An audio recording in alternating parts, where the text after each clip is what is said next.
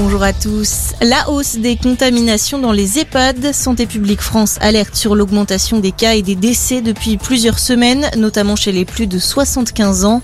20 000 cas ont notamment été enregistrés dans les établissements médico-sociaux la semaine dernière. Santé publique France appelle à la vigilance face à ces chiffres qui risquent encore d'augmenter ces prochaines semaines. Pas d'obligation vaccinale pour les Français de l'étranger non vaccinés qui souhaitent rentrer en France. Décision hier du Conseil d'État qui annule une mesure en place depuis juillet dernier. Les ressortissants français non vaccinés devaient jusqu'ici disposer d'un motif impérieux s'ils venaient d'un pays classé rouge ou orange, une disposition contraire au droit fondamental de rejoindre le territoire national.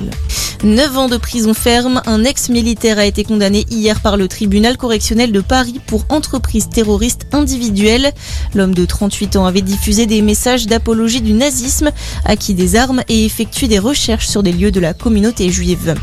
Un nouveau féminicide présumé en France. Une femme a été retrouvée morte à son domicile du 19e arrondissement de Paris hier par la police. Les agents avaient fait le déplacement en raison de l'absence de leurs collègues au travail le jour même. Le compagnon de la victime est considéré comme en fuite. Il est probablement armé. Un service de sécurité insuffisant, c'est l'explication hier du ministre camerounais des Sports. Il s'est exprimé suite au mouvement de foule qui a fait huit morts lundi dernier en marge de la Cannes. Selon le ministre, face à la marée humaine, les de sécurité ont ouvert une porte d'accès au stade qui n'aurait jamais dû être fermée, ce qui a provoqué la bousculade.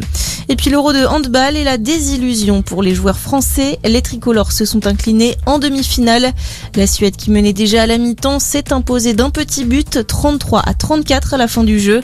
Les Bleus peuvent encore décrocher le bronze face au Danemark demain à 15h30.